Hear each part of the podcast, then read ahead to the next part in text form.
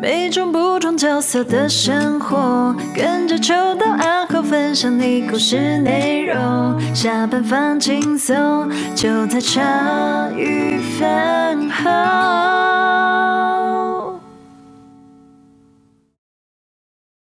欢迎大家收听茶余饭后，我是阿后，我是欣姐。哎，那个今天又要拳拳到肉了，小心一点。没有要这么刺激了。拳拳到肉那位最后一个才出场。没有啦，因为那是两个人来啊，聊得太嗨了。对，没错，然后就觉得好像还有很多事情没有聊到。对，就是可以补一些支线呐。啊，对啊，所以今天又把齐拉拉找回来，还有他们面店的 CEO。也高教练也一起请了，好诶，好诶，那我们现在就直接欢迎两位。哎，大家好，哎，大家好，我是 CEO，呃，功夫大帝的总教练。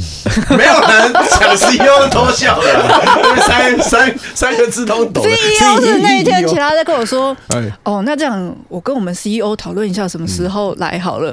小公司也是很有制度，我想，哦，好好，那麻烦问一下你们 CEO。好，没有问题的，我们再好不好，好好的排列。一下 哦，安排一下行程。对啊，因为像我那时候其实就还蛮想问你说啊，怎么会跑去搬猪肉啊？因为那个不是一个一般人可以做的工作啊。嗯，那个时候出来就是只是想要找一个稳定，然后收入是 OK 的工作而已。所以其实。我觉得我能去做，我什么都不挑了，时间可以配合，我就去做。因为那不像是一般就是大学毕业的人会有的选择，会想要比较轻松一点。以以现在上班族来讲，你要加班。要一直加班哦，对，确实很多工作性质是需要多。那我不愿意投入那么多的上班时间。那个时候我就是一直在追逐自己的一些梦想或者是理想在走。那个时候在还在玩乐团哦，OK，所以那时候觉得是可以配合乐团时间这样。对，大概就是这样。所以我我只要有一个正常工作，然后不要我一直加班，加班我。做什么都 OK，不会你就去学嘛。可以扛起来。台北的猪也要一百一百二，很多人都不行啊。可能他做了半天，然后跑掉，受不了。可是我就想说，先一个礼拜嘛。对啊，你总是有过渡期啊。其实我三天就差不多。对啊，搞到最后一次两只都可以。屁！真的啊，你是两两边呢？一次就两边，不是两只，就一整只。哦，一整只这样子。他不是都婆半嘛？哦，一次两。两边一起弹，嗯，对，赶时间就这样，好猛哦！哦，所以反正就连接到后面开始练咏春这样子。对，后来就是空窗个两年，不知道有什么目标，嗯，然后就是那个时候突然。接触到咏春这样才开始，就二零一六才有那个小七家的起头。对对对，那你那时候怎么会认识高教练？之后我也没有跟任何师傅嘛，我就是跟蜘蛛人在 Seven 前面，然后后来成立小七家之后，我就觉得说是一个团体，每天这样练练练。当然有一些人也来找我们一起练，哎，外面有办舞剧啊，我们就去参加了，参加了觉得很好玩，因为人家是真的有练过，然后跟各式各样。那参加一两次舞剧之后。又有一点麻木，这样，我就想要说更真实的。那那个时候就刚好看到说比赛资讯，那个挖口的比赛资讯，嗯，我就索性去参与第一次的比赛。那那个场才就是我老婆，然后我第第二次打也是他。上次好像没有讲到这边，对不对？竟然是老板啊！对，老板，你一开始有看到选手名单，有很多这人、嗯。那时候比较早期啊，因为我们的。那个踢拳的比赛是二零一二年、一三年开始办的，所以那时候其实前面三年办的时候是比较初期的时候，所以那时候其实很多的场次都是我我在判啊，对。但是因为选手很多，呃，像像呃前面我也有就是自己一个人连续判了四十几场，就是没有人可以换，就是我在上面就做主审这样子，所以那时候哎过的过往的选手很多，然后就。没有那么有印象，但是是后来就是我发现就是，哎，看到他啊，这次这次比赛看到他，哎，下次比赛又看到他，然后下次比赛又看到他，而且因为我们擂台的比赛是会打赤膊的，嗯，那他的那个招牌特征就是背后一定会拔一排的冠。我以为你要说招牌特征是他的刺激，帅气的事情，对，我刚才这样讲，对，我想说那个时候还没有刺激。哦，那时候你还没刺吗？那时候还没有，我还没上前年。哦，那真的是，所以那时候在练的时候，前面就是他的招牌是他的拔罐。对，所以你不记不记住他也很困难，因为他在上场背后就是一排一排拔拔罐，看起来超凶的。看看我今天拔了二十五。好，那当然当然。诶，拔罐是一个记忆点啊。那另外就是，我发现，因为我们前面办比赛的时候，对于选手服装没有特别的规定，嗯，那所以就是像有的就穿运动裤啊，有的就是穿短裤，呃，要看项目啦。但是对跆拳道那种道服也有，对啊，跆拳道道，OK，对对对，然后或者是比较。轻轻便的那个运动裤，但是他都穿功夫裤，对，就是我们练练传武会穿的功夫裤，而且渤海棠的这样子，有呃不是渤海棠的，是有是有品牌的，还买了高级，所以那个裤子是九段工坊的那个唐装。啊，它很像裤子，你穿那个上哦，所以我跟他开始的第一句话就是，哎，你这裤子哪里买？的？他说：“哦，这是九段工坊。”哎，等一下，我先问一下，为什么那个比赛是要打赤膊的，不会像就是什么，比如说跆拳道、空手道？哦，我们那个比赛 Kickboxing，对 Kickboxing，它是踢拳道。嗯，对，那他这个比赛里面，他不能做摔，然后也没有太多的情报，然后呃也没有肘击，他就是比较着重在拳跟腿。那这个这个比赛项目是一个国际的比赛项目。那像我们协会。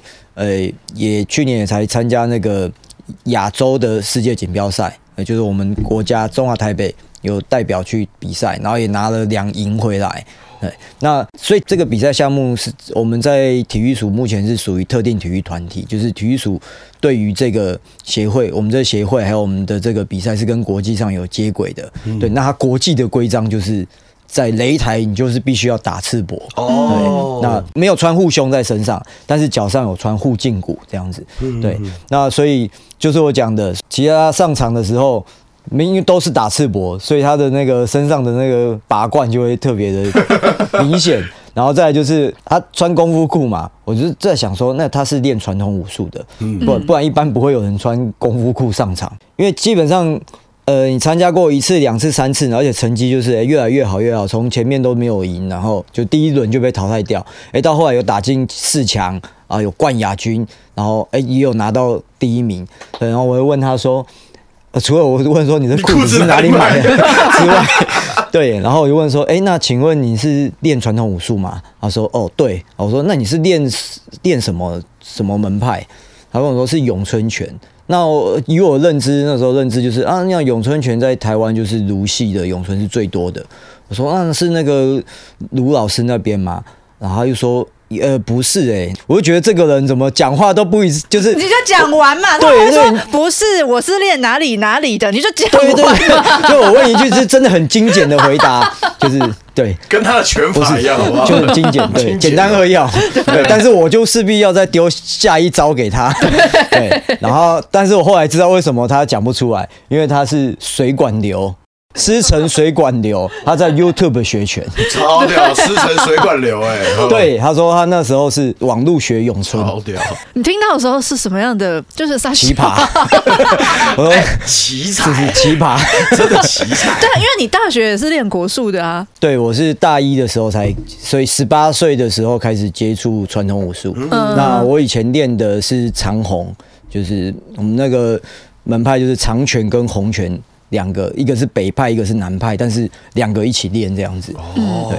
然后我是大一的时候加入学校的国武术社，对，武术社。然后大一、大二、大三当社长，对。然后后来我是大四的时候才开始接触散打。那当你接触散打之后，后面就是到当完兵。退伍了以后，然后又持续有在外面的拳馆继续练这样子。那后，后来就是因为散打的技术就是拳法、腿法、摔法，嗯，所以我为了要让拳法更犀利，我又跑去练拳击，呃，跟几个几位拳击国手教练练，然后也有打过就是拳击的比赛，对。然后腿法我那时候就是去练了 ITF 的传统跆拳道。那 ITF 的打法就风格比较像 Kickboxing 这样子，它是全腿都有。因为现有的跆拳的、现有的奥运的跆拳道，它是以腿法为得分主要，百分之九十都是腿法，而正拳其实很少在得分，他们比较不着重在拳法。对，那 ITF 是传统跆拳道，那他是全腿都一半一半。那因为我想说，哎，所以我那时候也是那个其他教练跟我建议，他说，哎，你要学跆拳道，你要学比较像有全腿的。对，那摔法我就另外跑去学柔道跟柔术。那所以，那后来也是继续在外面受训，然后后来也就是成为了中华台北的选手。然后有去韩国比赛过一次国际的比赛，这样子。嗯，对。那当然就是我以前念的是实践大学餐饮餐饮科系，对，所以我。当完兵退伍之后，我就开了自己的这一间店，这样子。当然那个时候也是最累的时候啦，因为就是一边工作，同时开店，然后同时你又学那么多东西。对对对，就是穿插在这个时候时钟，所以其实基本上从那时候开始就也没有休假日。所以像因为你这样子的学习历程，你是先练国传统 武术，传统武术国术起家，所以你看到齐拉拉才不会觉得很奇怪。以某方面来讲，也是跟我跟我有一个类似的，就是感觉，对，就是一般练传武的很少会出来打。打擂台这种格斗型的比赛，那我当时也是练传武，然后练到大四的时候，觉得哎，我应该去参加看看。就是以前打都是套路的，对，我们以前社团的风气也这样，包含问一些师兄，师兄他们都认为说，你就还练得不够，然后你就要就要出去参加这种，然后。以呃教练的讲法，就是认为说你会你的动作啊，会会因为你对打，然后整个就是就跑掉跑掉了，就变成不是传武那种风，会变成就是你尤其就是说啊，你们年轻打都是血气方刚这样子，一股脑这样子打，那就失去武术要的那种那种动作上的意义这样子。那当然那时候听是是这样子听，但是总是会看嘛，自己会上网看，然后会看别的武术的对打。然后自己会想要尝试看看这样子，所以当时哦，哎，我看到就是齐拉拉，哎，他他出来打比赛，然后又又是练传武的，所以就对他哎就特别有注意到。后来他比赛，每次比赛我就会特别去看他的比赛这样子。来我们店里工作也是经过了一年之后，对，就是我开口询问他之后，对，然后那时候当下他是说他再想想看。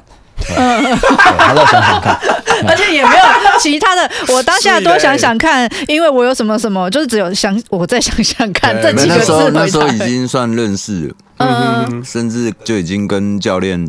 去参加散打比赛，然后后面的一些外外面的比赛都是他担任我场边。哦，哎，对啊，我那时候就想问，没有场边，因为我们在看影片，就是上台的选手一定会有一个场边，要么教练，要么助理，就是比如说，一般讲 scandal。你在台上的时候，有的时候会给你喊话，或者你下台好歹给你递个水，然后跟你说到底怎么样。可是就是我想说，他那时候一个人上，就是完全没有助理，没有教练的状况。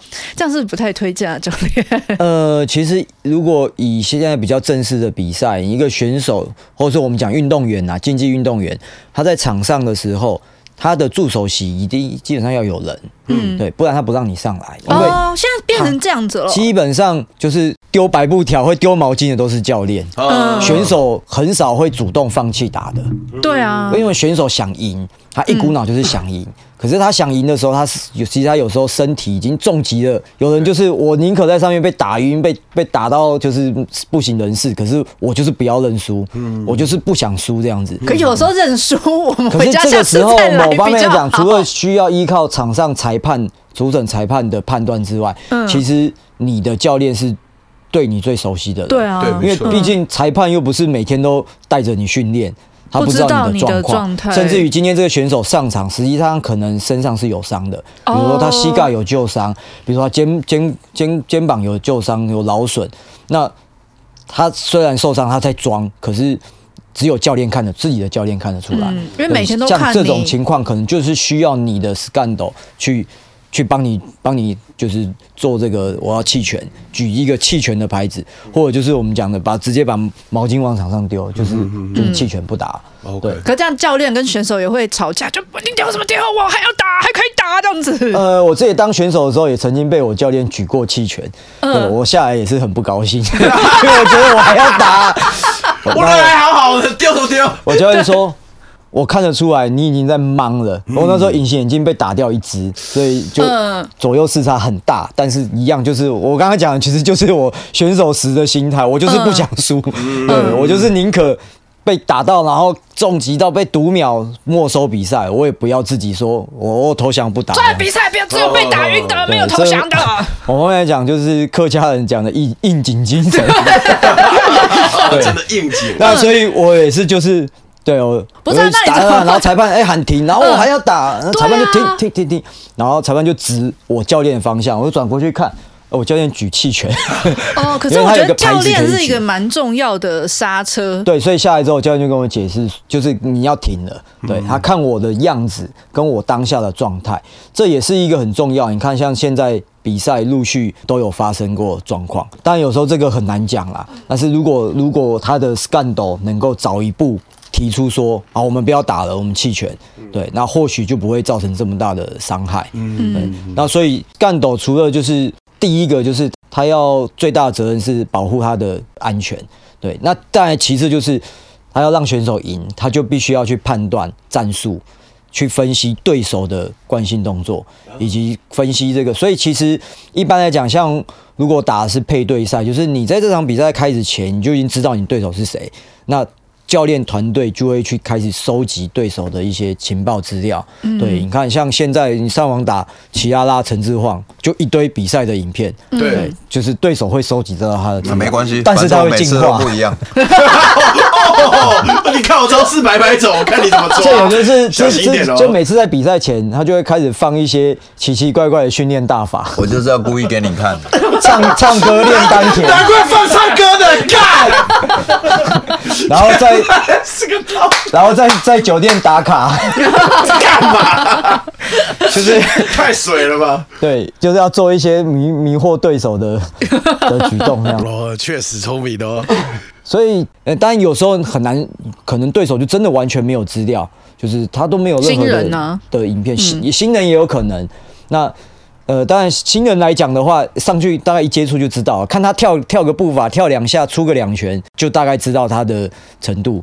那如果说对手真的是新人的话，基本上教练其实就不会下指令了，让你的选手自由发挥。嗯嗯。对，就说，哎、欸，你就就就尽量去看你要做些什么动作这样子。对，那当然还是会提醒啊，手手不要掉，不要大意，不要太大意，然后就是放的太太松这样子。嗯所以就是我讲教练的最主干斗最主要的。工作第一个就是保证你选手的安全，然后第二个就是给予下达战术，那第三个就是其实对选手来讲，你的教练席有人跟没有人，对选手的安心，对心理上会是一个后面有人这样，对你会知道说，哎、欸，对你。中场休息的时候，有人在旁边知道，就就算只是帮你擦擦汗、扇扇风，讲两句就是加油，心灵鸡汤，可以的，就当平常训练那样来。对，那当然啦，有些教练讲来讲去都是那那几句话，我就觉得 呃，就是啊，对手累了啊，他没力气了，他等下就完蛋了。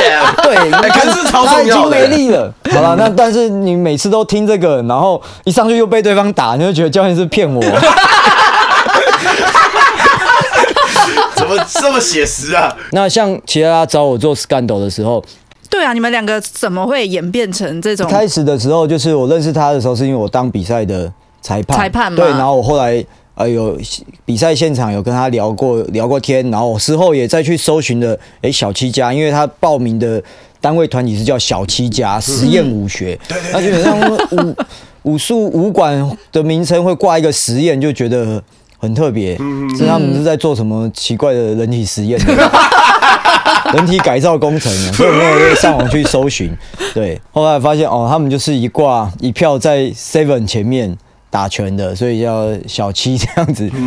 对，那后来我也加了他个人的那个 FB，对，然后我就是哎、欸，但是他的风格就是这样，前面讲话都是很简短，嗯，对，然后我跟他说，哎、欸，你的比赛我都有。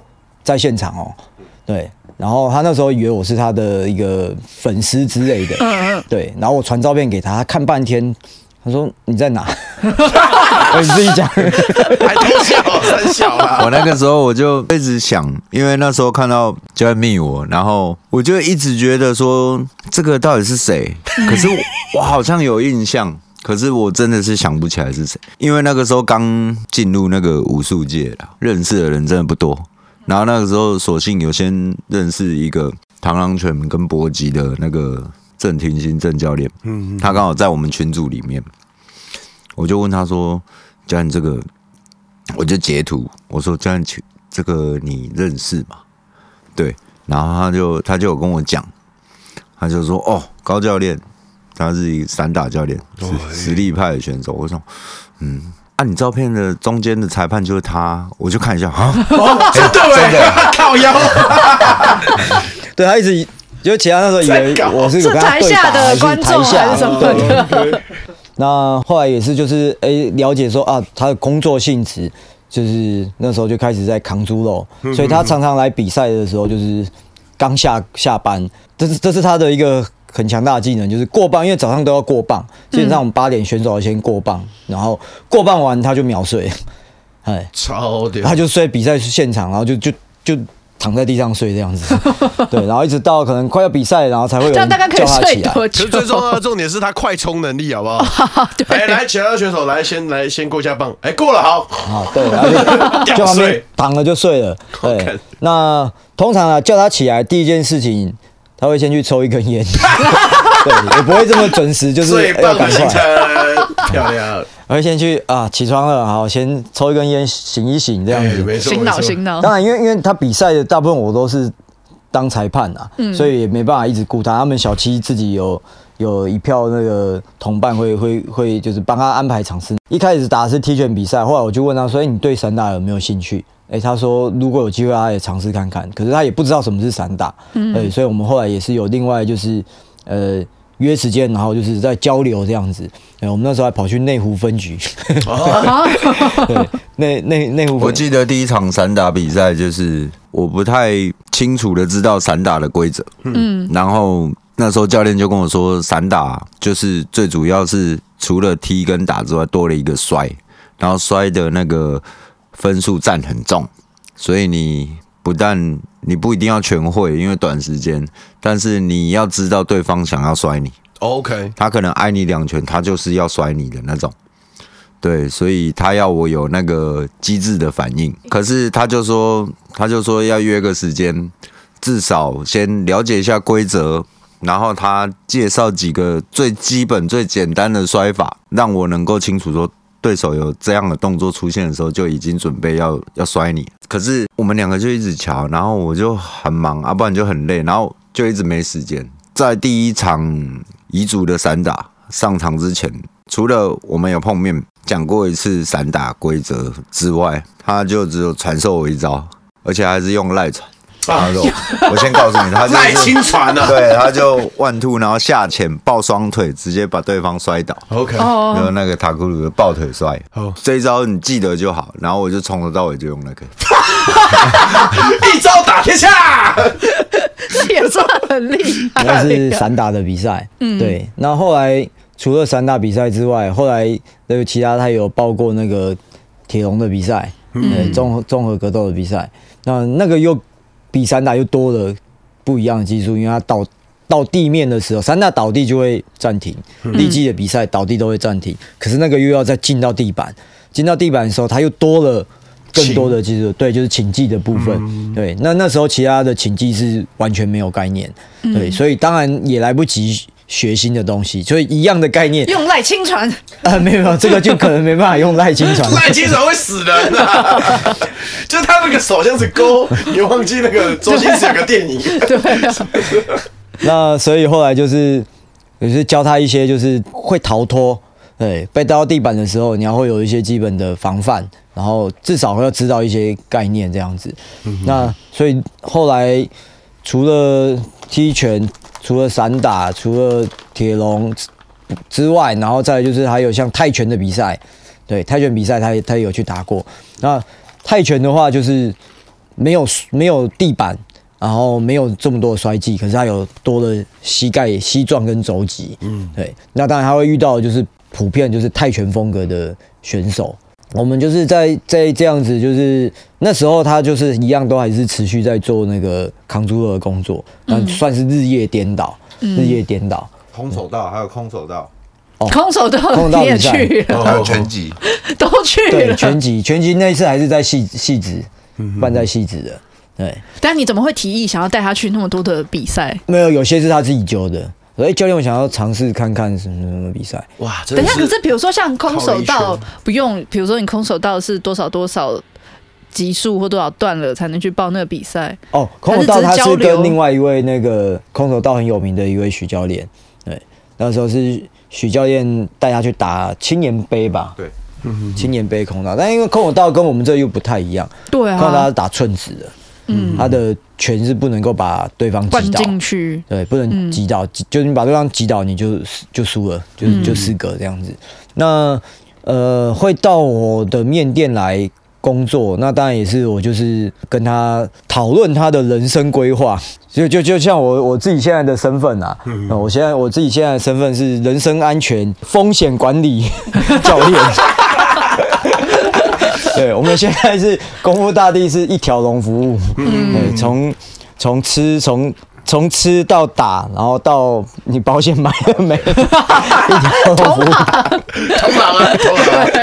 对，那其实他那时候我是这样跟他讲，我说，因为他那时候已经有一个媒体有给他一个称号，就是战鬼，不是战，那那时候不叫战鬼，那时候我叫猪肉王子。那是那个吧？上一集有听到的，没错没错。那馆一传媒还是馆长讲？馆长讲的，馆长起的绰号，然后后来媒体也用“猪肉王子”。对，“猪肉王子”，我就跟他讲说：“好，你看你现在晚上扛猪肉，白天睡觉练拳这样子。”我说：“那你现在年纪也三十几了，对，因为他其实真的上擂台的年纪是在平均年龄。”对，我那时候就有问他说。不是都是些小年轻吗？对啊，我们像踢拳的儿童的比赛，五六岁就上去打了，哇，五六岁就就上场打了，然后到成年成年组，然后到二十几岁选手，他大部分到三十岁就陆续都变教练了，嗯，对。可是他上去的时候就已经是三十好几，然后都是跟那个十八岁、二十岁，就是真的是年轻的选手打这样子，对。然后再来就是，对，我就想说，对你现在是猪肉王子。那你有没有想想看，你过十年之后，你体第一个你体力下降，你年纪越来越大，你体能一定是下降的。没错。那你他那时候做的那个工作是算烫的，就是说啊，你今天送几个地方，嗯，你要送送几个不同的市场。所以，那你如果未来啊，你体力下降，你跑的次数不会更多，你只会减，所以只会更少。所以，另外一方面来讲，就是你的收入就会。就会减少啊，对，然后再有是就想想想看，你现在三十几岁，好过十年四十几岁，那你会从猪肉王子变猪肉国王吗？哦，也不会。这个工作来讲，就是一个体能是出卖劳力，然后随着你体能越来越下降，你收入就是会越来越辛苦而已。对，那你要不要想想看，要不要来我功夫大地？我会讲话的，好不好？对，不能成为国王，到大地旁边，我帮你。那我也是画一个饼嘛。对啊，未来如果我开一个分店，对，好，未来如果看你就是分店总教头那样子，对，那我们就是打拳卖面，对，不是打拳卖艺，我们打拳卖面这样子。对，那当然啦，这个部分就是。餐饮这几年也真的不好做，因为疫情的关系，我们撑着撑着也还好没有倒掉。对，其实不止餐饮啊，各行各业都是，包含就是在二零去年前年的时候，那个时候疫情最严重的时候，三级那时候，无三级警戒，然后武馆完全不能不能开，全面，然后餐饮内禁止内用，呃，那时候真的是两头烧，对，武馆也没有收入，然后又要付场租，然后。店面面店也收入减减，因为不能内用，其实就差很多，很伤啊，是啊，就只能外带。那外带就是只能靠这些外送平台，嗯，那外送平台当然就是抽成，大概就就很凶啊，很凶。对，那所以到现在今年度开始，我们这开工以来都还不错，有有整个有整体有有回温了，对，所以就是。我们店长加薪的机会来了，今年哎呀，有机会要成为功夫太子了。我怎么都忘记名字啊？所以这个就是一个大概，哎，后来成功把他呃说服了，哎，来来我这边上班。那当然，我们这边是夜市啊，夜市。呃，虽然也是跟一般上班族朝九晚五比起来还是比较晚，嗯，对，但是比上一份工作又好一些。上一份工作是完全完全日夜颠倒，对，那这个只是变成呃夜行性动物。对，那但是就是未来啦，看未来，对，看之后，呃，我们这个整个餐饮复苏之后，有没有机会再做一个展店这样子？太好了。对啊，那其他那时候被延揽进功夫大地面馆的时候，一开始有想过，那时候没有想过转行的事情吗？他大概二零一七年就跟我讲了，那我是到二零一八年年底结束的时候，我才决定过去。中间也是有一些不是我意愿的问题啦，因为有一部分是我对我当时的老板，嗯，对啊，也是有一点责任，嗯。那如果我那时候毅然而然走的话，会有一点不太够义气啊。就先不多想，就一直做。可是做了一年，然后那时候比赛也是越打越激烈的时候，开始我会教练那时候跟我谈的时候，那一些内容开始我身体有感觉，我觉得好累。嗯，那我就想说，我也自己想过说，如果你还要对于武术还要这样追求，又要比赛的话，那是不是你现在已经有感觉？是不是该想一下？也刚好，我觉得嗯，差不多。所以我在二零一八年底的时候，对，就就先跟我老板那边讲，先忙完过年，过完年之后，大二零一九，二零一九的时候来到功夫大地，也来到功夫大地有固定上班的时间，那我才有机会正式的去我师傅那边。我不是上上一集说过，我前一年去，对啊，那如果一直其实前一年去我超惊的嘛，嗯，我在那里上上课八点，我到十点我一定要走。我要准备上班了。嗯，对啊，学习时间没有很长，可是你要我上班前早起，我就是很痛苦。嗯，确实。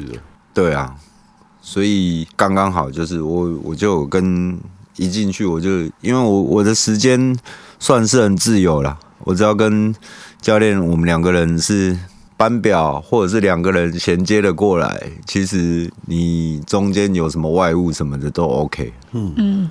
对，可是你外面一般工作不太可能。对，没错，没错。对，然后什么？你说要比赛就比赛，大概是这样子。对啊，我昨天脸书也才 po 嘛。对，我每年都回顾，我就给他 po 出来。哎呦，今年刚好第四年。嗯。哦，所以反而那时候上次讲的时候，只有听到你。尝试联络师傅两次，然后到第二次，第二次就是二零一九年。所以那时候也是因为已经在功夫大地面馆了，你才有机会真的在你师傅那边好好学。开始练，对，嗯，时间上。不然如果还在做原本的工作，我不知道我还我还是会想去啊，可是我不知道我会坚持多久，因为太累了，啊、我太累了，确实的，嗯、我真的太累了。觉得说啊，讲都很有诚意，然后都讲的满口好听话啊，可是练真的练习又不常来，这种感觉。他们那时候他们会搞不清楚我在想的，嗯、因为你看嘛，我师公那边拳馆我也去过，那他们看过我，嗯、那几个师叔我也都去拜访过，嗯、他们就觉得这个人。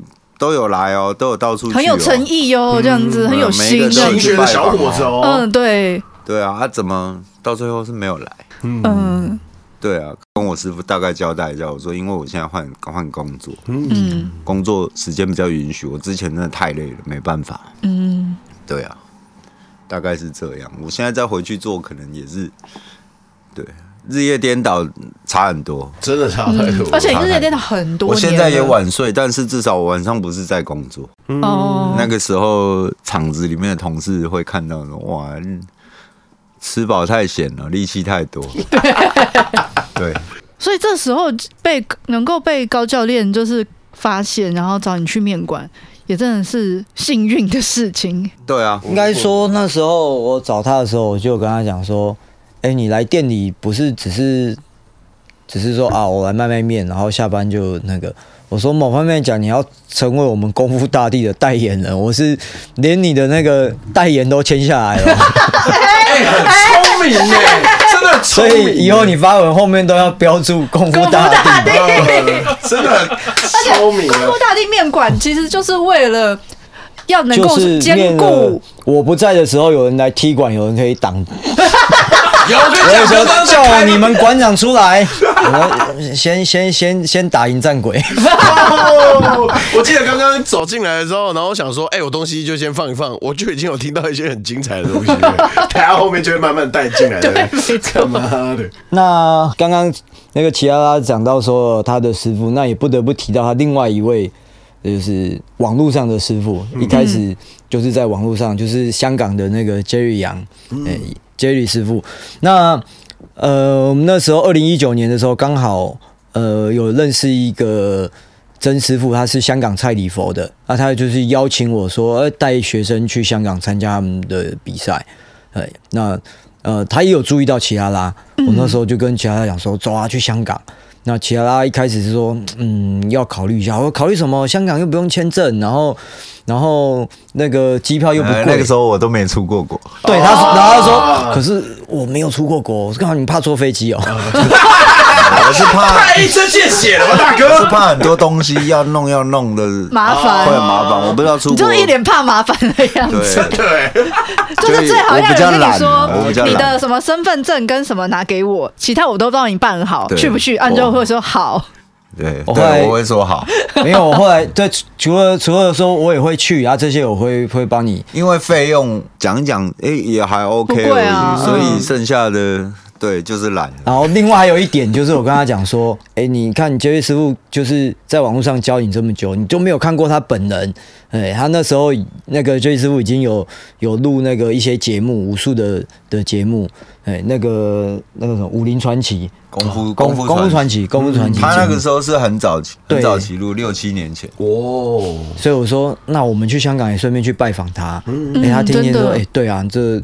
去就趁这个机会，所以我那时候就除了齐亚拉之外，然后还有另外一个学生，就是格斗中东人，对，然后你看。这个大胡子脸这样子，我干嘛超帅？是真的中东人还是？但是他他帮他取的绰号，他就跟出道王子是一样的概念嘛。之前你们这些人都用第一印象去打。之前我一直看到他有时候会提到什么，他跟中东人什么 一起对练什么的，让我心想啊，你们这么多元的。叮叮叮叮叮，原来只是因为人家大胡子。我们去香港的时候，正好遇到反送中那一段时那一个时期，对，然后我们过。机场海关的时候，入境的时候，然后我跟其他走前面，中东人就走到我们后面，然后还有很多游客，然后我们就进去，然后哎入关了以后，然后哎转过来看，哎怎么中东人不见？哎，那 人呢？就不是跟在我们后面，然后在等了个一分钟，哎还是没看到人呐、啊。我想哎不对，我说好他应该不是迷路，应该是被人家抓进去。对，然后我后来就是我又跑回去，然后他那个。机场的航警就问我说：“哎、欸，你要做什么？”我说：“哦，我又看到他。”我说：“哦，那个是我的学生。”对，我就过去，他就被拦下来盘查，因为他一脸长得就像恐怖分子一样。对，就是把他的包包全部打开，带对带到那个。所以中东人这个外号不是乱叫的。不是啊，能能留一个大胡子，真的通常很难留的。然后我就我就拿手机啊，因为那边刚好有一个小格子透明窗户。他那个窗帘没有没有遮干净，我就拿着那边拍，我就说你看吧，叫你不要留那个胡子，你看吧，你看，然后那个机场人员一看到我在拍，哎、欸，不能拍，我说等一下，我快拍好。我看你是很快很准哦，洗的考，然后还好，后来就是对我就是。呃，我本来要联络那个比赛主办单位，要请他来证明说，对我们确实是要参加比赛。后来我觉得，哎有，翻到那个选手，因为他们有做选手海报，哦、对，我就有在就有翻到选手海报，我就把海报拿给他比对，说这个这个这个这就是他，对，就是证实说我们是有来参加比赛的，对，不是来，然后当然就是我们住的饭店，我们订的饭店，然后我们当然就是一些海关会盘查问题，你们带多少现金啊，然后。对，行程几天什么的，然后我全部就是跟他回答完，然后他才还好没有被做其他的搜查，真的。对，然后哎，我们就是就就才顺利入境香港这样子。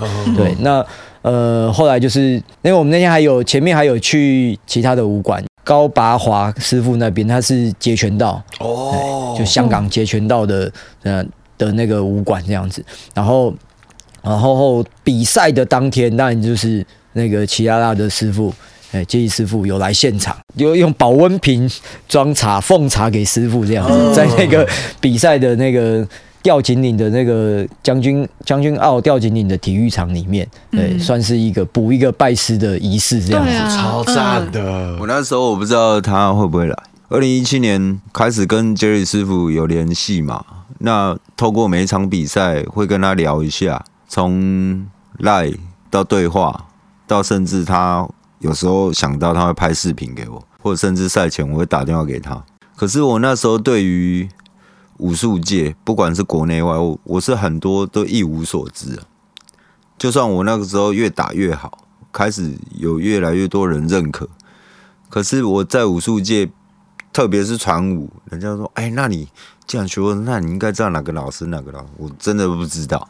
我到后来我才发现他是明星级的人物，他一定很忙，嗯，他一定非常忙。所以我那个时候我反而我不知道说会不会来。他会不会来？嗯、对，因为我我我蛮感感激他的。那想说好不容易真的可以见面了，那我我还是跟师傅提一下啊。没想到师傅那一天就带着助理，就是我在赛前的时候他就出现了。哇，超感动！对，他就出现了。那我就觉得说，从头到尾他其实都是很照顾我的。对啊，对，都有把我放在心上。嗯。那因为我们那时候去的时机点比较尴尬一点，就是反送中游行，对，那有些场次就取消了。哦，有取消。有有些选手国国外的，他就是认为就是不安全，不安全，他们就就直接跟主办单位讲说他们弃赛，他们就来。对，那我们后来评估后，就是认为就是还是可以去啦。对，那当然也很感谢那时候还有另外一位也是武术界的那个李义珍李大哥，他也是永春的，他是在香港跟台湾。他是做做做生意，酒商，哦来回做生意这样子。那我们我我们之前也不认识，对，但是他知道我们要去之后，他就很热情的呃接待我们啊，然后也有请我们吃饭。然后最后一天的时候，因为我们要离开了，然后开始。陆续几个地铁都封封闭，对，然后我们那时候在走的时候，就真的就是走走走走一走，然后那个李大哥就带着我们走走走，然后就哎开始左边喊一句口号，右边喊一句口号，前后走的都在喊口号，然后就整个对就开始喊口号这样子，对，然后也有看到侦报警察这样子，对，那我们那时候就是后知道后面几个地铁站都陆续关了，然后我们就。赶快，赶快，赶快冲往前！真的是用跑的，因为如果你太慢了，那个封闭了，你就没办法去去机场。对，对，就最后一天要走的时候，然后最后也是很感谢他，就哎，我们顺利送我们到机场，然后我们才坐飞机离开这样子。对，那。后来我武馆功夫大帝开幕的时候，那个李大哥也有来啊，哇，对，他也他也有来来讲，所以也是因为因为武术的关系，所以才就是认识了各各界的人物这样子。真的，那像那时候我们去香港，还有八极拳协会，哎，那个嘉伟教练啊。他那边的师兄弟，对，他也是，就是哎、欸，很高兴说欢迎我们台湾的呃武友，虽然练的不同门派，嗯、但是大家就是四海一家，对吧？一起交流啊，对，一起交流，然后共同来参加这个这个比赛。哎，那当然就是因为那时候时机比较敏感啦，那、嗯、那时候就是一个一个反送中的的那个时机点这样子。对，回来台湾之后，我。二零二零年，我的功夫大帝的武道馆才正式开幕，这样子。我以为是跟面馆一起开的。哦，没有，我的面馆哦，这个时间点很好记。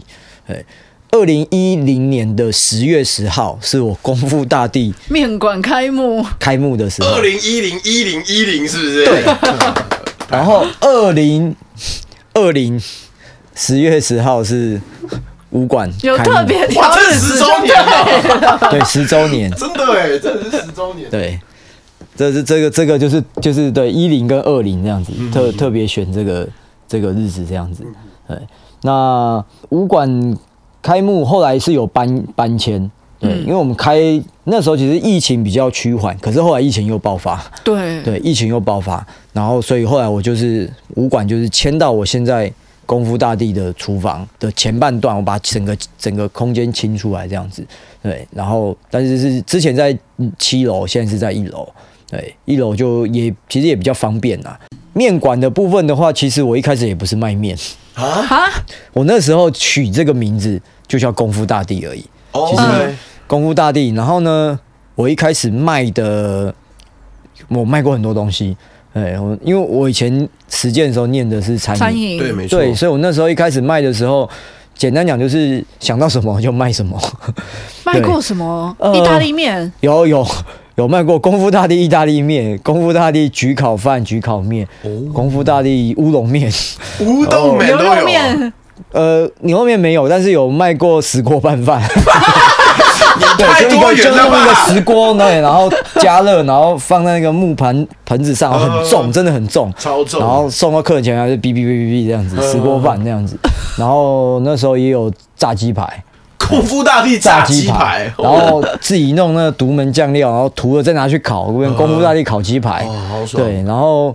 那个起司马铃薯，哎，那时候起司马铃薯很疯啊。可能每个夜市都有，对。那我就自己弄起司马铃薯，然后也有炸那个甘梅薯条、地瓜条，就是自己削削地瓜，然后用波浪刀这样切切切，然后裹粉下去炸这样子。对，反正那时候就是简单讲就是，哎，别的夜市什么流行什么哦，就就想说就做做看，卖卖看。对，当然当然就是尝试性质啊，然后也确实把自己搞死了，因为 东西真的太复杂了。对啊，我刚刚就想问但你说那些很东西是同一间店都有在卖，对，不是一个时期。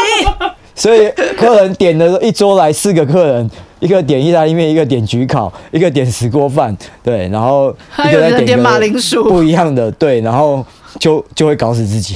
对，对，那后来就是因为我们的那个夜市也也有搬迁过，嗯，夜夜市现在的那个现在就原本夜市的旧址，现在是汐止捷运的预定地。哦，对对，汐止捷运的预定地，但是预定地也是十年前的事，就是到现在还没有还没有挖。哎，好吧，好，仔细听到了，好不好？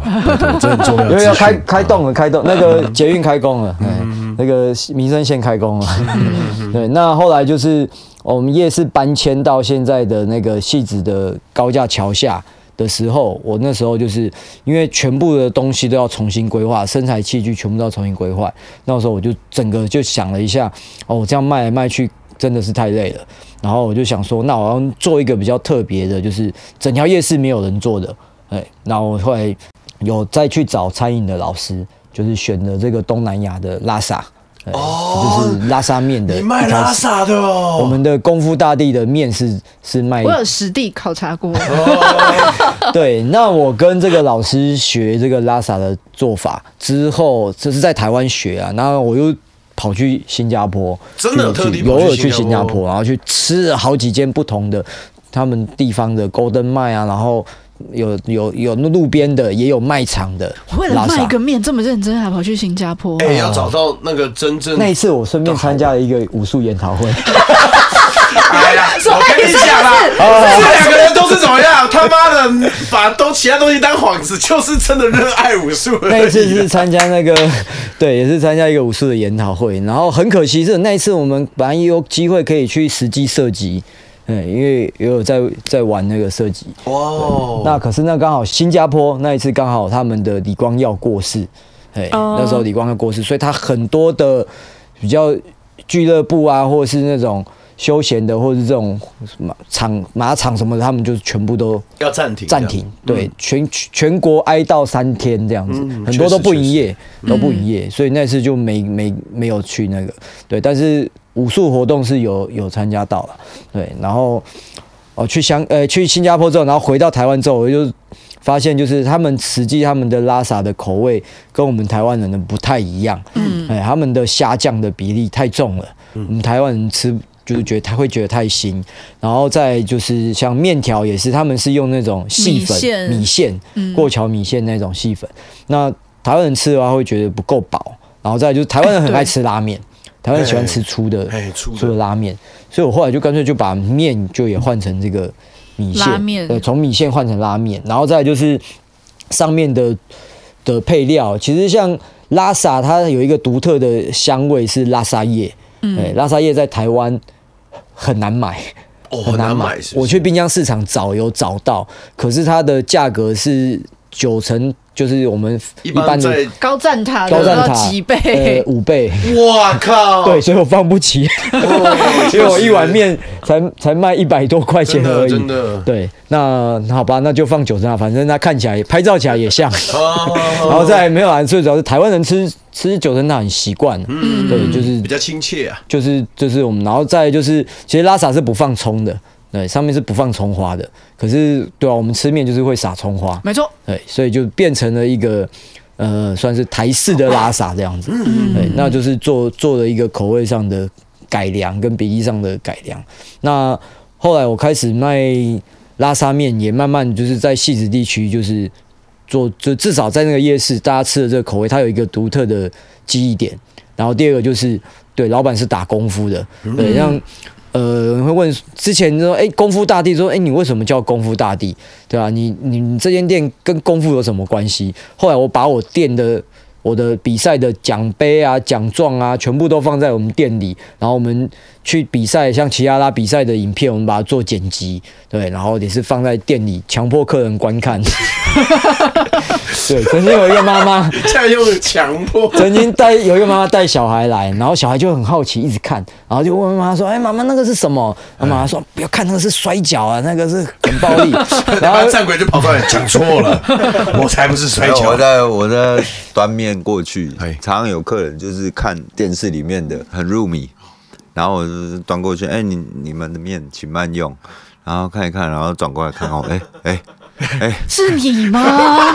有的会直接问，有的他会，你看得出来他想问，可是他没有问。他想问，他不敢问，啊白痴？对，他用怀疑的。对，就是你会看到各式各样的表情。嗯，好可爱哦。所以这个也是，就是，哎，我呃功夫大帝这个面馆，就是，哎，我希望就是这个地方变成是我们在。宣扬我们武术的理念的一个一个场所，这样超有特色。那不只是就是店里有奖奖杯奖牌的，我还把把一个木人桩，我们把一个木人桩放在店里。还有是沙包啊？呃，对，有一个沙包。对，那木人桩的话也是蛮多客人就是会好奇，因为毕竟只有在电影，一般只有在电影里面看得到。就那时候在电影内有看到这样子。对，那他也会就是永春的一个很很代表性的的。练功器材木人桩，没错，所以也是有客人会会去拍照这样子，哦、对，然后就变成我们店里的一个一个特色，它就会变成是一个一个话题性的东西这样子。对，严格说起来，就是功夫大帝的，他也是从一开始我也是找不到方向，对，因为我就是还在踹这样子，也不知道卖什么，然后哎，慢慢就是找到了一个主要的核心，就是卖这个拉萨东南亚口味啊，因为我后来又有研发不同的。的口味，但是就是主题就是以东南亚，然后我也学聪明了，我们店里现在只卖六种面，就只卖六种。当久了真的比较傻，我那时候一刚一听到你哇，你从那个 spaghetti 到那个马铃薯，我想说不要命的。前几天新闻不是有报有一个炒饭的，呃，老板弄了。五百 五百种，五百种，就炒饭、炒面，然后让穿插、穿插、穿插变化。对，那那选择性障碍，可能点餐就要一个小时，不知道点什么。对啊，哎、欸，最怕就是哦，你们这边都有哦，这个炒饭，对，哎哦，也有炒面是吗？对对，没错。那所以哎、欸，可是哦，还有拉面哦，我们也有马铃薯哦。那等一下，那我看哎。欸哦，还有意大利啊！你先去后面罚站了，对，就会变这样。我先点其他人了，受不了了。啊，我们现在六种，对，那他开始犹豫，呃，那个时候你问他说，你吃辣或是不辣？哎，辣的四种，不辣的两种。哦，看他能不能吃辣。那那如果不能吃辣，你就只二选一啊。不辣的两种，我说一个是清淡的，一个是比较浓郁的啊，就就这样子就马上选出来。聪明。对，那辣的啊，辣的有四种也很难选。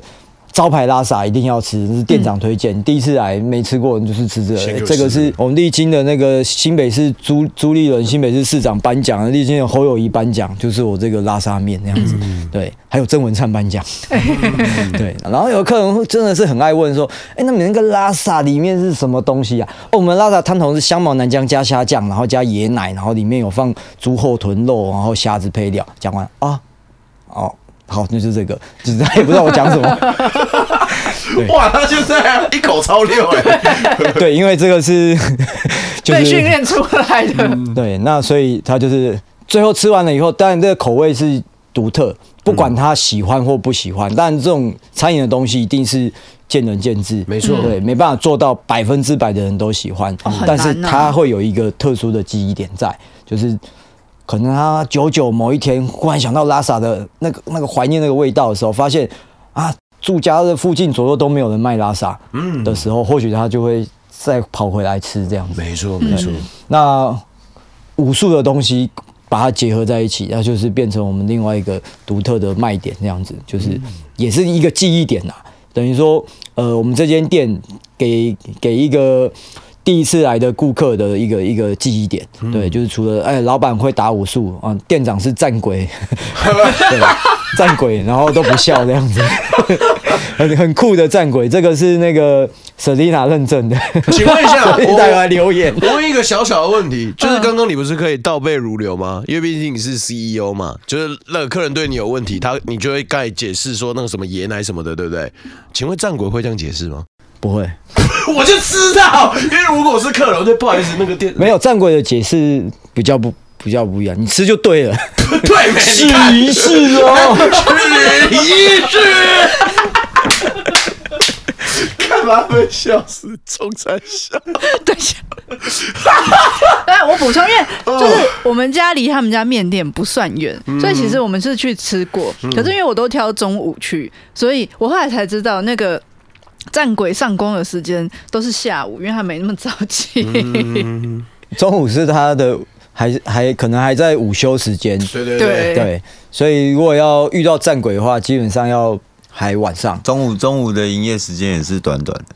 对，我们中午只做到两点就就休息。OK，嗯，对啊，因为我们的作息就会变成先吃东西，然后小朋友去附近可能公园晃晃，然后等到我们要离开的时候，就是。差不多才是他要上工的时候，因为实际上我们那边是夜市啊，嗯，那是夜，那只是我们比较勤劳一点，我们都中午就来开店，整条夜市就是我们的那个冰店，就是我妈妈的超品女王，然后我们的功夫大帝，所以那时候有客人就讲说，哦，你们你们又有大帝又有女王，这对仗的，真的对，整条整条夜市就这家白金汉宫了，我跟你讲，各位小心一点。我刚刚说不止这样，我们还有保险呢。哦，不要这样，是真的。客人会因为这样子啊，你们家在夜市卖了二十几年，跟你买保险你不会错，哦，跑不掉，对，真的跑不掉，是信赖。你这个店收了，我去你妈的店再堵你，怎么可能你妈的也跟着一起收啊？怎么可能？然后我会发店里的那个折价券，嗯，去发给客户。或发给我们武馆的学生哦，哎，你就这样，这个就是你直接拿去，它就等于是现金，而且没有限限时间都可以用。哎，然后我们学生就就会拿，就是武馆的学生啊，然后就会拿着，然后就会到到夜市来来消费这样子。对啊，所以他就是。呃，整合性行销，真的哎，对，全部绑在一起了。置入性的整合性行销，会是 CEO，而且当初开面馆也是为了可以延续就是武术的梦想啊，不然的话要找到一个可以兼顾的工作也不容易。嗯，我那时候开功夫大帝这个店的时候，呃，也是我那时候打比赛虽然是最密集的时候。对，因为因为我开始接触这种技击类的比赛是大四的时候，嗯，哎，大四大四开始打，那可是可是另外一方面来讲，也是大四才开始练练擂台的东西。那真正打比较多比赛，当然就是当完兵了以后，退伍了以后，那也是就刚开店的时候。所以我说，呃，我记得有一年的暑假七八月的时候，然后大月是三十一天，那我那一个月的工作时数，因为我自己还是会打卡。我那个月的工作时数三百多个小时，对，就等于说平均一天是十个钟头，中间只有一天休假日，嗯，呃，那天休假日我也是跑去打比赛。你们两个都马，你们两个都马燃烧生命在靠，真的，难怪会遇到彼此，真的。其实我慢慢讲，我那个时候也是，就是平常开店，然后哎中间的呃收店了以后，然后自己因为还有旁边有运动公园啊。还有自己可以去跑步啊，去去练习啊，这样子。然后，呃，武馆武馆的部分就一样啊。那时候晚上要找到人出来练，是真的是很很困难，人家都当你神经病那样子。所以像其他那时候说，哎、欸，半夜要练，要夜练，对。然后有时候会会打给我，那时间上可以我结结婚前还没结婚的时候，哎，我可以配合。结婚的时候我接电话，我老婆谁谁几点了？为什么这时候还找你出去？我们前几天几个那个舞友才在讲说，哦，半夜我们的老婆都认识齐拉拉，是不是又是拉拉打来？对对，不要打来都会说，呃，教练，你现在方便讲接电话吗？不方便，老婆都睡觉。哦，然后就开始讲了，然后我就赶快跑去阳台。那你根本就没有在管别人感受嘛？喂，教练，你要方便讲电话吗？为什么要先问人家方不方便？就没有，我们习武之人礼貌还是该有嘛。就是碰碰但是我只是询问你方不方便。对对，你回答我方不方便？I don't care。哎哦，听到你有回答，那我继续讲了。哎喂，喂，哎，你们要上厕所吗？我不用，我还好。好，他可能想抽烟。那你要抽烟吗？好啊，好，那中场休息一下。哎，什么？可以啦，大拜拜。哎，欢迎大家回到现场。哎，OK，哎，刚刚有讲到那个我们一路他们如何相遇，然后以及我们 CEO 当时呢如何是自己在练拳，后面到开馆，然后也开面店。那到现在目前为止啊，想要问一下，就是高教，就是以当前现阶段，就算是呃餐厅啊，然后武馆这些都相形开始慢慢稳定了。这个阶段我们打算要做什么？我也在思考说，哎，我们这些习武之人，对于社会上有没有一些回馈的公益的事情？就是说，哎，对，除了我把自己练得很，练得。变得比较强，比较健康，然后试着去影响、感染周边的人啊，让大家可以就是这算是一个正向的活动。那竞技比赛的东西，它也是一个一个体育的活动。那之外，那当然还是很多人他对于这个东西他就是排斥的。对对，他就觉得说啊，我没事干嘛去打什么拳啊？或者甚至我的小孩跟我说，跟就就像我讲的，就是小孩很好奇，妈妈就说那个就是摔跤啊，摔跤不要看那个都很暴力。对，然后另外又。也有那个客人问我说：“哎，老板，你们店里有没有别的节目？”我说：“没有，没有，就是看吉拉拉，对，就是看吉拉拉。对，那所以，我后来我在我开馆的那一的时的那一年，我也成立了一个协会。啊，那它全名是叫台湾妇幼人身安全防护协会。嗯，哦，呃，名字有点长，嗯，对，但是。主要，那我是成立在内政部，然后我就是第一任的理事长，创会理事长。那我们开始就是针对妇幼嘛，妇女，然后小朋友，嗯，然后我们举办一些公益的讲座。所以，像我有推广儿童反霸凌的课程，那我们也是开始在社区或者是在学校，然后就是举办这样子的讲座，然后让社区居民。中间因为疫情的关系，我们有几。几场次后来都取消了，对，因为疫情的时候就啊，那就先先不办。那到今年度开始，我们也开始在揪后续的活动。我后面是希望把呃，经由呃我们这边认识的教练跟场馆，我会希望是以场馆为单位加入我们这个协会。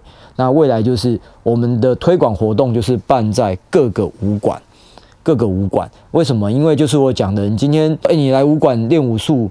哎，那可能会他会觉得怕怕的。哎，武馆想要打架啊。对，印象中武馆好像都是一些刺青的人，然后蹲在那边抽烟这样子。到底是哪来的刻板印象？武馆都这样子，啊，这些奇怪的人这样子。好，那没有没有，我们去上一个免费防身术讲座，嗯，不用钱，然后对，就是教你一些防身的技巧，或是小朋友防防止霸凌。保护自己，护身导法这样子。好，那吸引他来参加。那他到了武馆，哎、欸，也看了这个场场地环境，哎、欸，也没有想象中这么可怕。哎、欸，教练人也和善和善的这样子。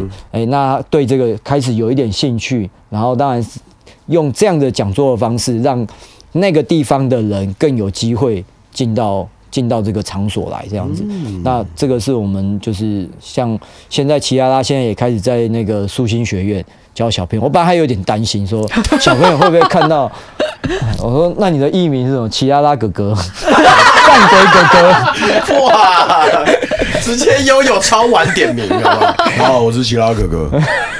这两颗自习，怕死了。对，我说，哎、欸，小朋友会不会看到刺青会觉得怕怕的？哎、欸，后来发现其实也不会，真的。对，就其他还有放一些影片。当然，像带小朋友的这个心得分享，就要有其他啦。教几岁的、啊？国小三四年级。哦，三四年级。半兽人。三年级已经不算半兽人了吧？听得懂人话，然后听得懂人话，对啊，已经算是对我来讲，我觉得三年级已经算是可教化的年纪了。嗯，并没有。哎哎，不好说。小朋友的话，教一堂课，我蛮花蛮花精神，所以我我那个时候我才会拉我我那个长毛也去，因为他对小朋友比较有耐心跟有一套。嗯啊，因为我们都戴口罩，就他常他也会看我脸色，看我眼睛开始变大了，是吧？好，各位小朋友，长毛哥哥来喽，听长毛老师这边说，安静。眼睛变大就知道，哎、欸，危险喽，力量加二喽。对，那其实小朋友像我，我带小朋友来讲，其实家长也不是说，就是说，哎，要让小朋友练得多厉害这样子，因为毕竟他也未来也不一定不一定说会成为选手，但是就是说，在武术的熏陶上，我们会希望他学习一些呃礼貌哦、武德的培养，然后还有就是这个自我的规范。自律的精神，对，然后再就是一些应对，因为在武术上来讲，就是我们讲就是不卑不亢，就是说，哎，你不要觉得自己学得很厉害、很臭屁，哎，那另外一方面，哎，你遇到人家声音比你大的时候，你自己心里也有底，哎，然后再就是呃防身嘛，因为小朋友推推推挤打闹很容易跌倒，那我们就教一些就是护身导，至少你跌倒的时候，你可以保护自己重要的部位不要受伤这样子，那这是针对小朋友的。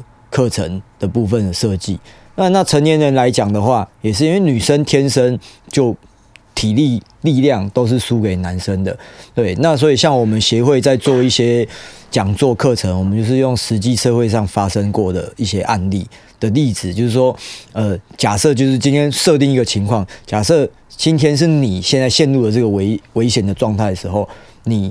当下一定会很慌乱，可是你可以做怎样的处理？就等于说，就就很像我们打的这个疫苗一样，先不要这么强的病毒，哎，让你先设身处地的去经历过一次，对，所以像我们讲座就会比较是，因为因为妇幼的协会其实很多，但是在我们协会来讲，就是我们协会的单位都是希望就是。教练都是有实战能力，基本上就是我们进来的都是能够打的，真的是能打，每一个都是能打，不是只会说而已的，不是只会说，哎，你不要对我怎样，而是我有我我可以做出就是有有武力防范我自己的。那在这样子的前提之下，然后我们去。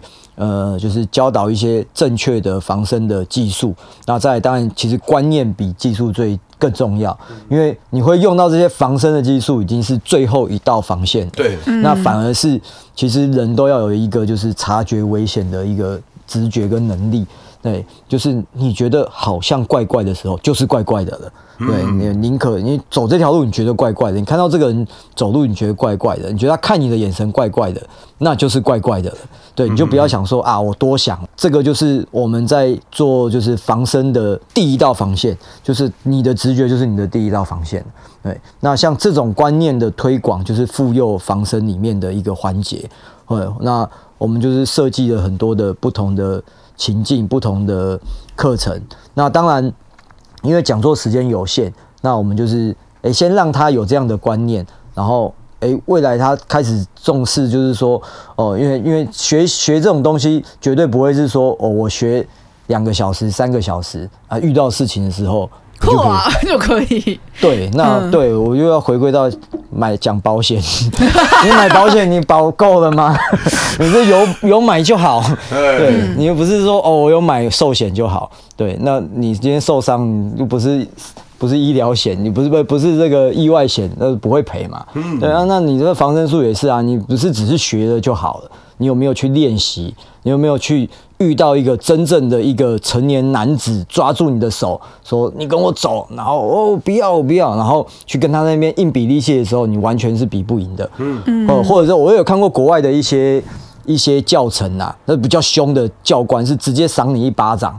啊，女生被打一巴掌都懵掉了这样子，那当然在台湾这样的可能是不可行，不太行。对，但是至少我可以用一些声音威吓，就是让你去，就是模拟那种情况。今天歹徒可能真的就是很凶的在你面前吼，你可能这辈子除了被妈妈、爸爸妈妈、爸爸妈妈这样吼过之外，你可能这辈子真的没有被一个人在你面前这么凶的狠的时候，那你遇到这个情况的时候，你心里会不会慌掉？会。那你有一个心理的先打了预防针，建设啊。对，心理建设，那这就是我们这个妇幼协会设计课程跟做讲座。另外就是说我可以带给一般社会大众一些额外的公益的活动，这样子。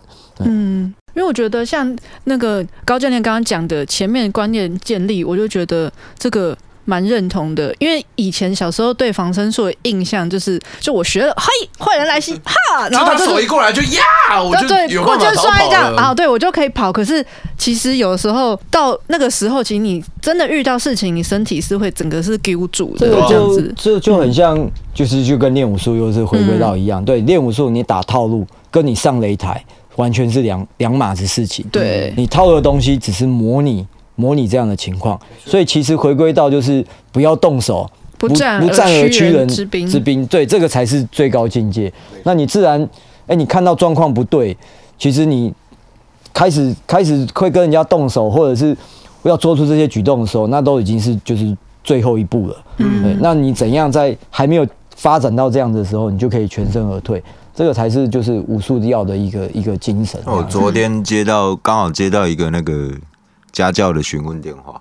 啊，对方家教？对对方就是三个小朋友，嗯，那也是半半兽人等级，嗯，对，三岁、四岁跟六岁，那真的是半兽人，对对对，然后小朋友可能有在学校遭受一点霸凌嘛，嗯，那听说只是还没到肢体言语上，嗯，那家长会担心啊，希望小朋友有学一点东西，会有一点反应这样。那我打电话去跟家长询问一下状况啊，跟他的想法。那他这样跟我讲，他就说：“哎，希望小朋友学完之后，对啊，至少可以保护自己。对，遇到危险的时候，可以能够紧急应变，或者遇到一些不必要的麻烦，可以去处理。”我跟他讲说。我也是像刚跟我老板讲的一样，我刚才讲说，其实有一个很重要的关键，很多人以为学了他就要去处理什么，我说没有你的事，你不要去处理，嗯，你要先知道危险。在哪里，对，你要对危险有警觉警觉性嘛，嗯，对方开始对你动手动脚或者说话大声的时候，你可以不要理他，不要理他，嗯，你不是要去处理他，很多人是觉得。我学了东西了，我，这个我来，我处理。嗯，我可以，这个不就这个时候要拿来做这个用的？很多这时候是误误解。嗯，对你反而是应该是要去避开危险。那你学到的一些自身的反应跟运动能力或技巧的话，就是用在你已经很临、很临急、很危急的时候。嗯，对，你至少有那个反应，可以去做一个应变，或者是保护自己，这样才是对的观念。不是你学了东西，你就要去处理。大概我就跟对方的家长这样谈，不然大家会以为说，哎，学了这个很厉害，就要去处理什么？因为像以前就是可能就是有练过那种可能类似夺刀啊，当然是拿那种橡皮的。可是真的练很兴奋，真的练了以后，你就会发现，如果对方有刀，就是能跑。就跑。如果真的要到夺刀的地步，就是其实对对对。然后像那天之前，哎、欸，我不知道那个那个万城那边那个 Fox 教练，你们有没有见过？像之前有时候我是上他的课，那他就有讲到类似的状况，比如说像郑杰那个状况。他说，如果真的到不得已，你是要徒手去夺刀的地步，他就讲一个，他就看着我讲，就是比如说，哎，你有小孩，你不能退，你要去夺刀的时候。你心里就要有准备，我是拿一条手臂去跟他拼他那把刀，嗯，跟他换的，嗯，对，是是去换的，没有什么说哦，我大，没有什么可以全身而退，然后他妈的武功高强。夺刀来讲的话，其实就是你的脖子保护好，颈动脉、心脏这两个地最重要的部位不要被刺到，其他的你说这个手被划一条，哪里被划一条，那个是一定会有。哎、欸，不过真的有讲到重点，就是要，就是你看这些防身很重要，就是他给你观念之外，就是最重要的是你要知道如何防范要害，嗯，保护好你该保护好的地方，你才有办法做下一步的紧急的动作的一些就是配套啊，真的是确实、嗯。所以其实我觉得反而是像高教员前面讲的，是我们要先有意识到危险跟避开危险的那个能力，因为台湾太安全了嘛，所以有时候其实。我们比较没有那种不觉得走在街上会有人抢，会有突然发生的时候，大家都对会慌措这样子对如果你是在国外比较，呃，比较治安比较不好的那个，其实大家人人已经在那个环境之下都有一个那个警戒氛围，嗯他们反而那个反应会更好。真的很赞哎。对啊那我们最终的目的还是希望宣传各个武馆，对，因为最终就是我们还是会给一个观念，就是说，对，你知道这些观念，但是你还是要有你基本的武力值来作为后盾。真的我今天不怕事，是因为我今天真的遇到的时候，我可以全身而退。我我可以知道说，我不一定会打输你的时候，对我我有拳头够硬，对，所以我不会怕你。那我可以跟你做一个一个同等的沟通。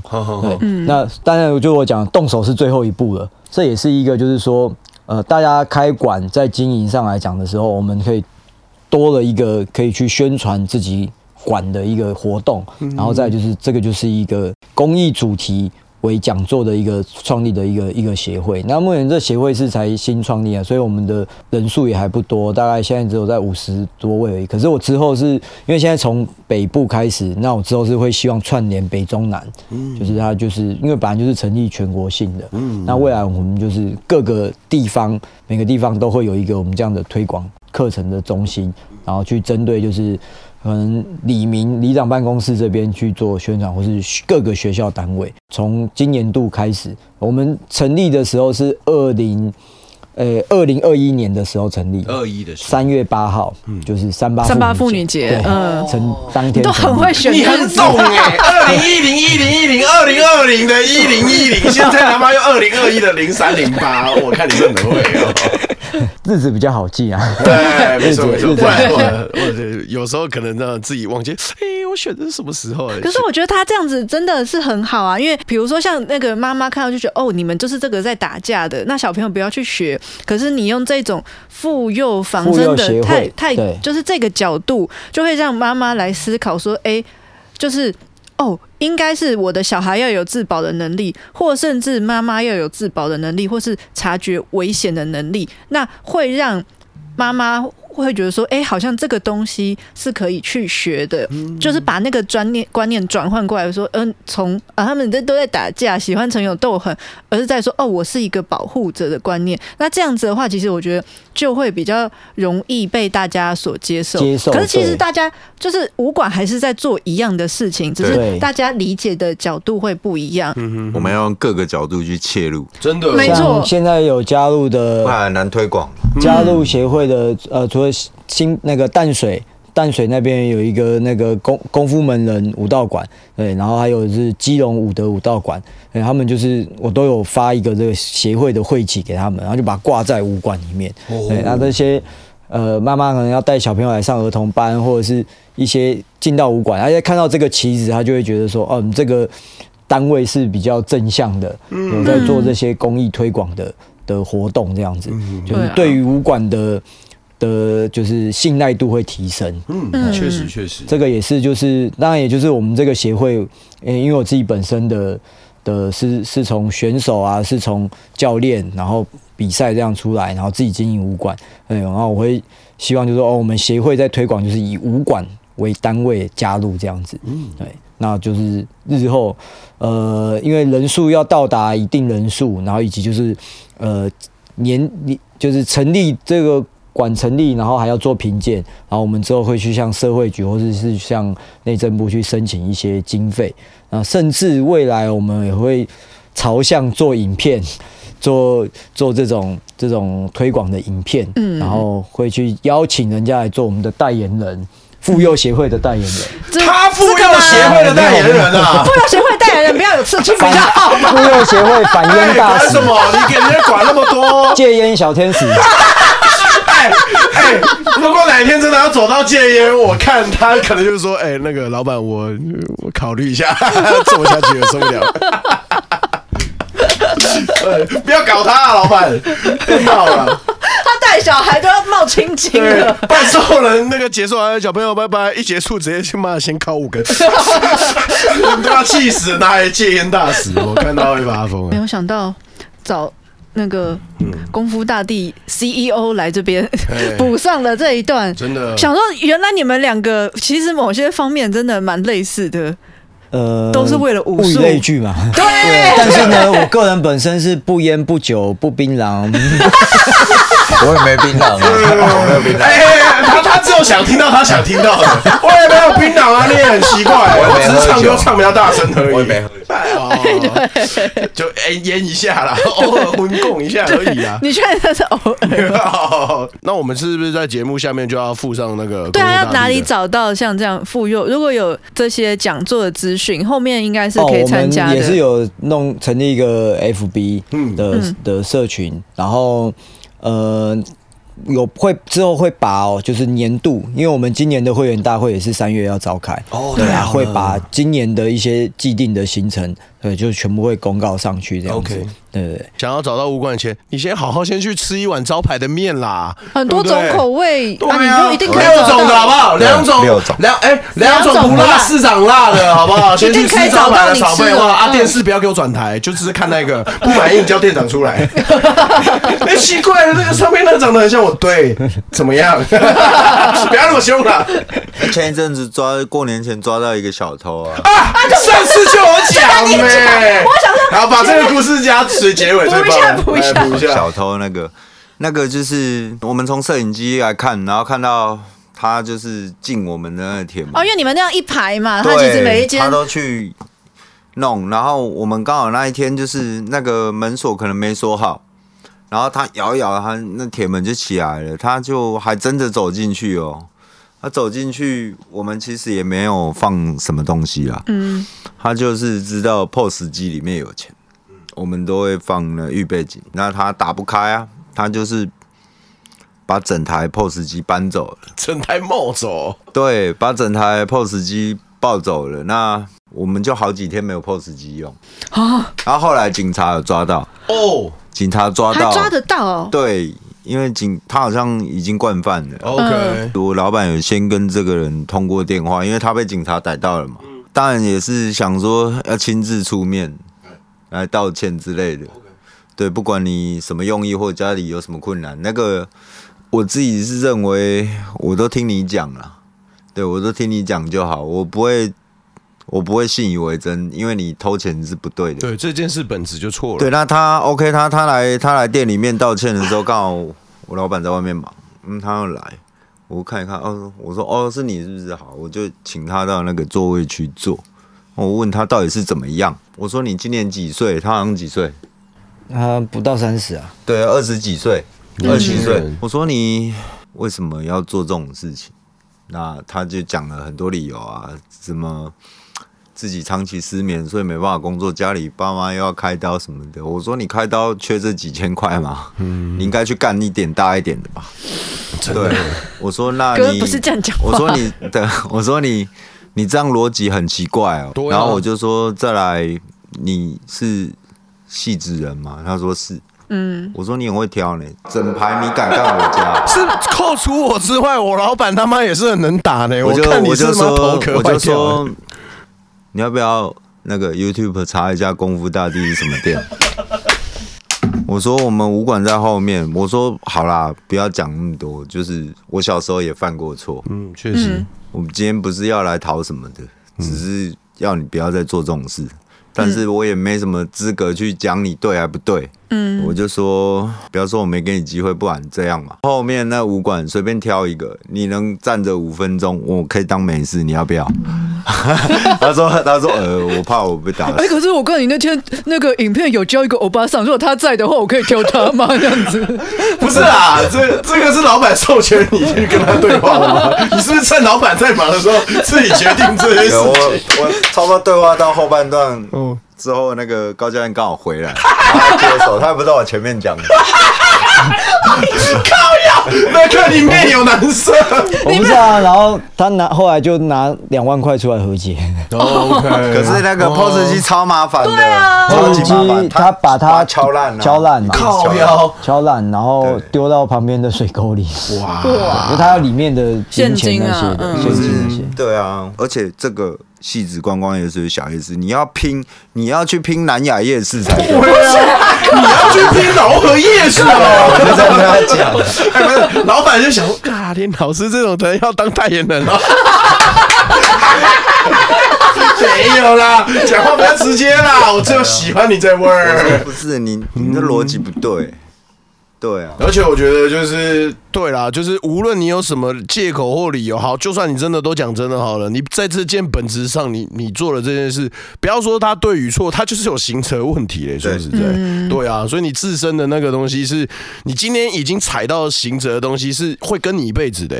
所以我觉得大家就是真的确实不要这样，而且就是又再带回那一句话，哎，你也是很勇哎啊，很会挑啊，就是好不好？刚好如果你有找到这一集，你也是很敢哎，什么店？不偷，你去偷这家。你是不是有看到那个铁门打开的时候，有一个木人桩在里面？太闹哎！太暗了啦！哦，太暗了，是不是？不是，你没有发现你在摸那个电灯的时候，或者是那个他奇怪，怎么听到？哎，奇怪，这个怎么他妈摸起来怪怪的？我看你是小心一点的。不是说奖状跟那个，我看以后那个电视就不要关了，就是放着，他边偷的时候边看吧。因为我跟我老公第一次去的时候，第一次去到电影院，我就我就看了一下，就想说奖状跟奖杯这么多，我想说哇塞，谁还会挑这间店呢？真的是，因为他进进去的刚好是我们的收银厨房区，哦，就看不到那一些东西，那边都在座位区啊。哦，都看，真的看不到哦。对，所以是怎么样？以后那个厨房那边也要放，是不是？对，厨房厨房要放一个小电视。对对对，算了，以后干脆就直接上面写内有猛虎就好了。我看妈的，在跟我开玩笑，就店长就在旁边。没假婚不？没有没有没有没有没有，不好意思，我来打扫的啦。这别开玩笑了。哎，今天真的很开心，可以请到高教，然后又再一次请到拉拉，真的很开心。那如果好不好？各位乡亲，如果还没吃过拉沙面。汐止夜市，戏子夜市里面功夫大欢迎欢迎。欢迎欢迎。他想要练武的一样，你看一间戏子夜市先吃面，一碗面，对啊，就有这么多故事，真的。就跟一般的那个餐饮业的不太一样。嗯。所以我就那个我们节目最后底下会附上那个面店的地址资讯这样子，然后如果就是接下来那个协会那边有各式各样的一些东西，我们也就是会附上粉丝团，就欢迎大家是可以上去看看。如果你是在附近的，然后你对于这个东西可能刚好最近有看到，然后你觉得哎，好想要去体验看看，或者是想要带着小朋友一起去，都欢迎你去看看啦。嗯，这个东西就是真的，我觉得很酷的。那就感谢两位今天来参加了，谢谢谢谢。谢谢。谢谢。谢谢。大家今天收听茶余饭后，我是阿欧，我是欣洁，嗯，我起来了，我是 CEO 高教练，大家拜拜，不要再给我摸 POS 机，阿后彩蛋。二点零，哎，欢迎大家收听阿后彩蛋二点零，我这边紧急号外一下，哎，你可能会想说奇怪了，这个时间点怎么才在给我放片？哎，我先跟大家说一下。这 这是我的错，为什么呢？我们今天原本是要开开心心录那个大卫的集数，今天礼拜五嘛，然后我已经提早都会先把东西先就是预设发行这样子，我两个都同时一起预设。啊，现在目前剪好之后呢，我会有一台是专门录音用的电脑，然后我自己本身也有一台我自己个人的笔电，这样。那我弄好之后，现在都会很聪明的，就是把东西都先传到我的笔电。就用云端这样子，然后我好了之后呢，我就可以就比方说，我今天要出门嘛，我早就已经把我的东西都先设好了，我好了之后就直接出门就好了，超级 OK，超级安全。我到回家之后，我也 O O K K 的嘛，然后就哎，今天礼拜五了，然后也跟大卫见到面，然后我们今天也讨论了一下一些茶余的小东西，跟秋刀拜拜，跟欣洁拜拜，跟大卫拜拜，我就回到家了。回到家之后呢，哎，我就开心吃我的东西。但是我在刚刚的时候，就突然意识到一件事，奇怪了，因为我是追踪我自己的频道的，好不好？哪怕我自己有剪辑啊，我也不会再点开来听了。可是。照理来说，YouTube 应该会跳通知跟我说：“哎，就是今天的集数上线。”这样我就会知道，因为通常声音档会比 YouTube 更快嘛，对不对？